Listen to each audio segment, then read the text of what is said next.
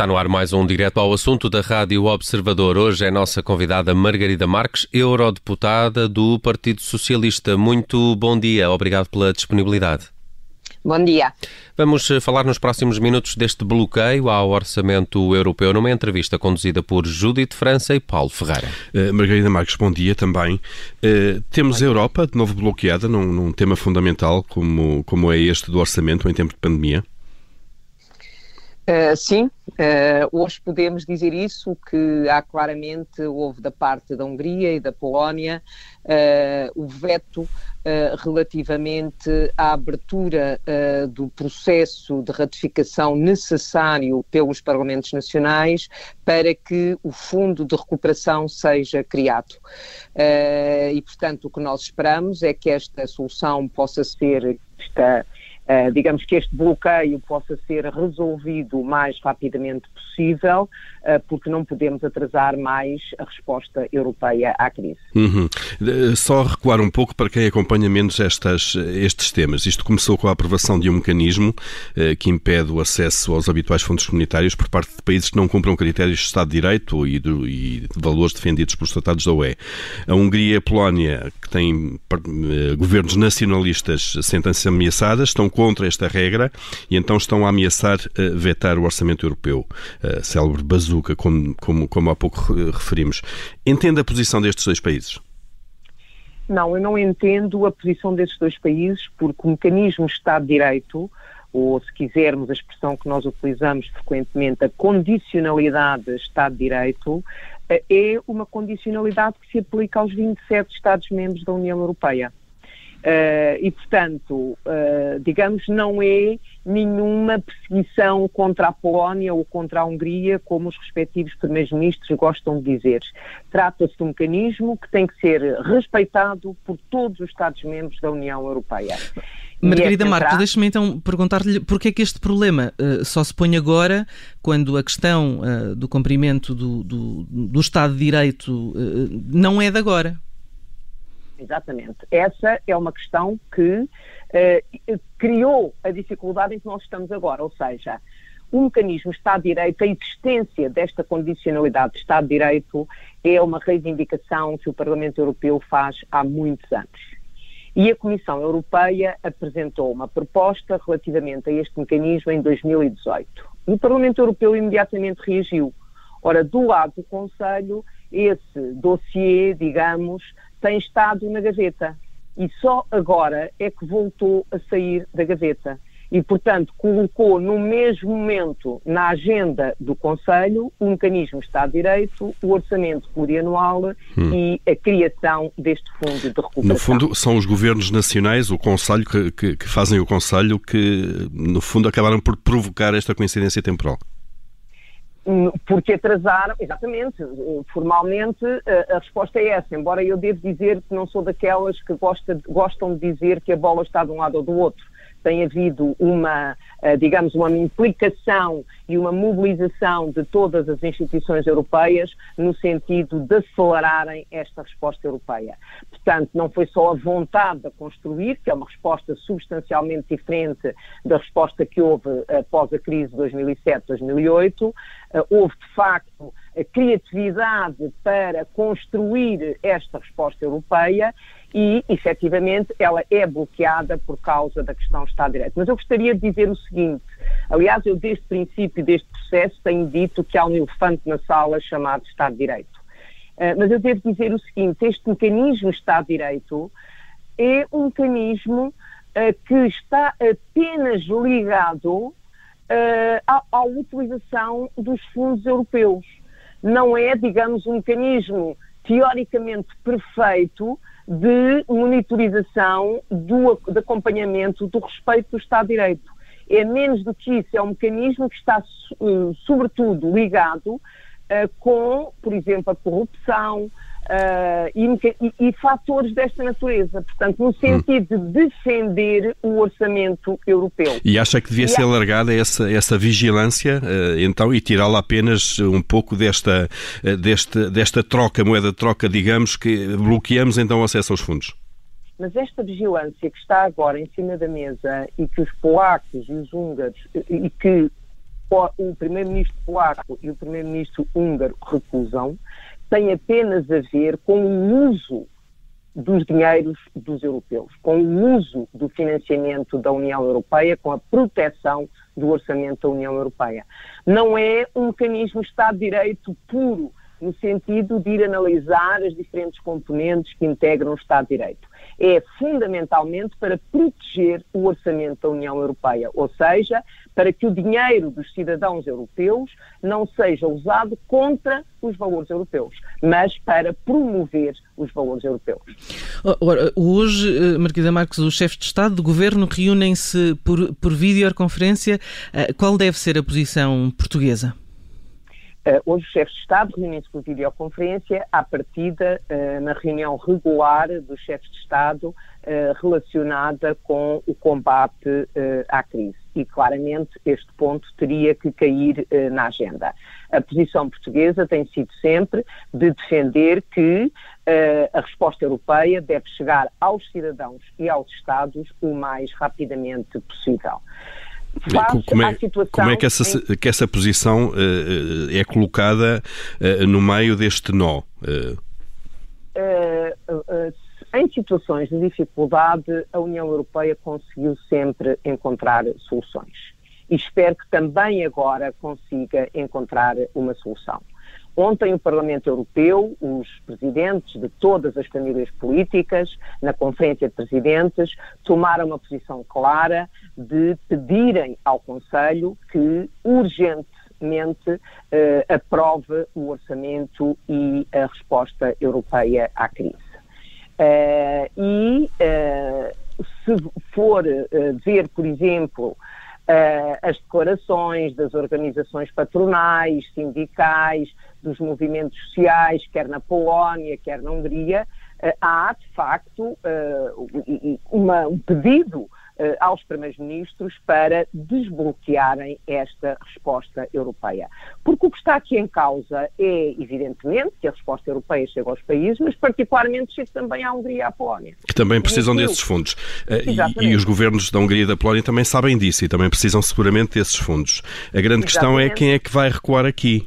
Se, estão, se estamos à espera que a Hungria e a Polónia eh, não use eh, o direito de veto em relação eh, ao orçamento comunitário ou se serão os outros países a retirar a proposta de fazer depender o acesso aos fundos do cumprimento das regras do, do, do, do Estado de Direito? Eu acho que há dois caminhos possíveis. Uh, para além da Hungria e da Polónia mudarem de posição, e isso é sempre mais complicado se nada for feito, uh, há dois caminhos possíveis. Um caminho é, é encontrar um acordo naquilo que é a aplicação do mecanismo, a forma de aplicação do mecanismo. Isto, Isto é o tal é mecanismo que faz depender uma coisa da outra. Certo, mas é a forma como ele é aplicado, digamos, poder encontrar-se um compromisso uh, na forma como ele será aplicado. Isso é uma via uh, possível.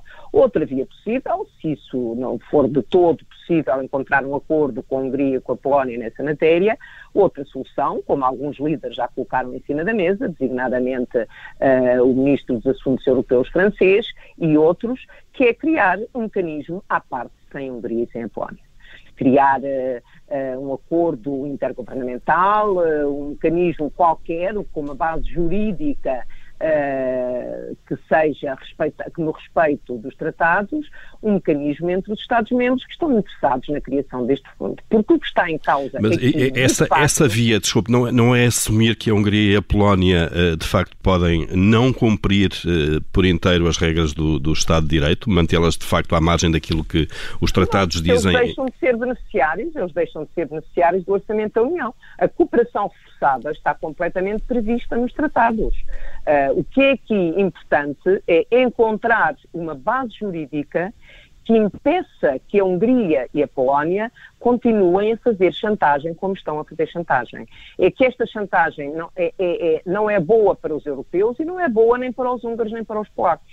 E a contestação a esta posição na Hungria e na Polónia é uma contestação enorme. Uma coisa é certa, a Hungria e a Polónia, quando entraram para a União Europeia, sabiam que tinham que respeitar o Estado de Direito. Aliás, o Estado de Direito é um princípio, é um chamado critério de pré-adesão. Ou seja, para que um país seja candidato a candidato, tem que respeitar o Estado de Direito. Mas, Margarida Marques, é um princípio mas... de 93, não é um princípio depois da adesão. Mas, é um Margarida Marques, o que não... da adesão da Hungria e da Polónia. O que está em causa aqui é que o cumprimento das regras do Estado de Direito uh, uh, uh, estejam intrinsecamente ligadas à atribuição de fundos. Portanto, estamos só a falar neste caso. E, e, e em julho, o Primeiro-Ministro defendeu, aliás, que estes dois temas não deveriam misturar-se. Uh, e são posições, o Primeiro-Ministro português tem tomado essa posição de considerar que não, devem haver, que não deve haver uh, condicionalidades uh, e que não deve haver a condicionalidade do Estado de Direito. Mas o que o Parlamento Europeu entendeu e o Conselho votou, com o veto da, da Polónia e da Hungria, foi porque a condicionalidade que está aqui em causa, Estado de Direito, e é isso que é preciso perceber, é, tem apenas a ver com o respeito, com o bom uso do dinheiro. Portanto, o que está aqui no mecanismo Estado de Direito, que foi agora aprovado, é apenas o bom uso do dinheiro para evitar a corrupção. Não é um mecanismo Estado de Direito sobre a questão da separação de poderes, da liberdade de imprensa. Não é isso sequer que está em jogo. Ou seja, este mecanismo que foi agora aprovado é um mecanismo se eu pensar como é que deve ser um mecanismo de Estado de Direito, ele deve ser bastante mais exigente do que aquele que está aqui em cima da mesa. Porque este mecanismo que está agora em cima da mesa tem apenas a ver com o mau uso dos dinheiros, com a corrupção. E, portanto, é isso que o Parlamento Europeu e que os restantes Estados-membros estão de acordo que deve existir esse mecanismo. E, e todos os Estados-membros acham que esse mecanismo deve existir tem que haver, no uso dos dinheiros comunitários, tem que haver uma forte ação contra a corrupção e contra o mau uso dos dinheiros. Mas mesmo essa decisão ainda nem é vinculativa, sendo, eh, se quisermos, minimalista, não é vinculativa porque ainda tem que ser decidida eh, ao nível do Conselho Europeu, essa condicionalidade. Não, essa decisão já está tomada e isso foi decidido por uma razão muito simples. O mecanismo Estado de Direito foi aprovado. Não tem que passar para o Conselho Europeu já passou no Conselho foi aprovado. E não por maioria, neste caso, como é evidente. Não por, por, não por, unanimidade, não por unanimidade. Por isso é que a, a Hungria e a Polónia uh, uh, votaram contra, mas não fizeram, uh, no fundo, vingar exatamente. a sua visão. o acho... mecanismo foi aprovado, exatamente, porque foi aprovado por maioria. E foi porque o mecanismo foi aprovado que a Hungria e a Polónia agora reagem e dizem que bloqueiam os restantes instrumentos, que são por unanimidade, designadamente o orçamento da União Europeia. E a consequência imediata é que o orçamento da União Europeia vai passar a funcionar por duodécimos a partir do mês de janeiro. Hum. E, e, e, até quando uh, é que esta, esta, situação se pode arrastar? Uh, uh, porque estamos a falar, como ainda há pouco referia, que isto implica que os Estados-membros não recebam os fundos, não é? Que são tão fundamentais no, no apoio à crise crise. Exatamente. É por isso que nós, é por isso que o Parlamento Europeu, os uh, presidentes das famílias políticas, na Conferência de Presidentes, ontem exigiram ao Conselho que tomasse uma posição o mais rapidamente possível. Evidentemente que seria muito bom que hoje no Conselho Europeu fosse possível desbloquear esta situação. Penso que isso é difícil. O que eu sei é que estão a ser estudados os mecanismos alternativos para que, mesmo com a posição da Hungria e da Polónia, possa de facto ser uh, construída esta resposta europeia e ela chegue aos cidadãos e aos Estados o mais rapidamente possível. Mas já é inevitável que haja atrasos em relação ao calendário inicial, nomeadamente para a chegada dos fundos, uh, dos primeiros fundos aos países. Há dois tipos de fundos. Há os fundos que vêm do orçamento plurianual da União Europeia, aquilo que nós em Portugal chamamos frequentemente o QFP, o quadro financeiro plurianual, Uh, e esses, logo que o orçamento esteja aprovado, a partir do dia 1 de janeiro, chegam aos Estados-membros. E isso, digamos, é o pilar tradicional do apoio da União Europeia aos Estados-membros. Neste caso, há um segundo pilar, que é o Fundo de Recuperação. Esse fundo de recuperação, antes de ser criado, tem que ter a ratificação por parte dos Parlamentos Nacionais. E isso é que demora tempo.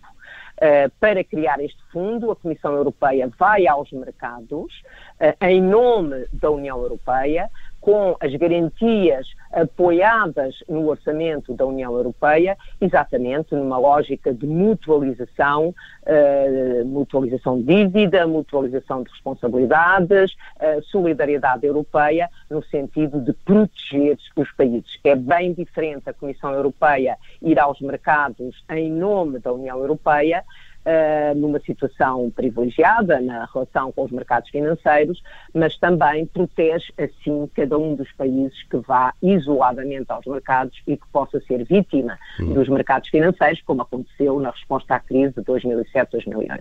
Essa foi a grande inovação, aliás, deste, deste, deste pacote. Uh, eh, um, eh, Margarida Marques, pode, este assunto pode sobrar para a presidência portuguesa da União?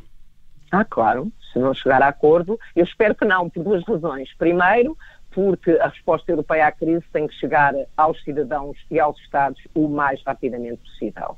E, em segundo lugar, porque há outras prioridades políticas, diria outros temas, sobre os quais a presidência portuguesa vai ter que trabalhar e está orientada, uh, e penso que seria muito bom que esta, uh, esta questão fosse resolvida ainda durante a presidência alemã. A presidência alemã mobilizou-se para, uh, para conseguir aprovar uh, o quadro financeiro plurianual e o fundo de recuperação. Uh, eu estive, como sabe, na, na equipa de negociação. Foi feito um esforço muito grande por parte da Presidência, porque pela primeira vez nós conseguimos uh, aumentar o orçamento da União Europeia quando comparado com o acordo dos líderes políticos. É a primeira vez que isso acontece. Foi uma negociação muito difícil, mas finalmente conseguimos chegar a acordo e conseguimos chegar a acordo dentro do prazo para que a União Europeia não entre no sistema do odécimos, devo dizer que chegámos a acordo uh, no dia 10 e no dia 13 era a data limite, uh, fizemos esse esforço, a presidência uh, alemã mobilizou-se muito também para uh, conseguir fazer o acordo conosco e, portanto, é, é, digamos, decepcionante que depois deste trabalho de todos os países e todas as instituições haja à partida um ditador que é ditador na Hungria e que, uh, Orbán, e que na prática quer funcionar como um ditador em toda a União Europeia. Muito bem, Margarida Marques, eurodeputada do Partido Socialista, foi nossa convidada hoje no Direto ao Assunto da Rádio Observador. Muito obrigado por estes esclarecimentos. Bom resto de dia. Muito obrigada, igualmente. Bom dia.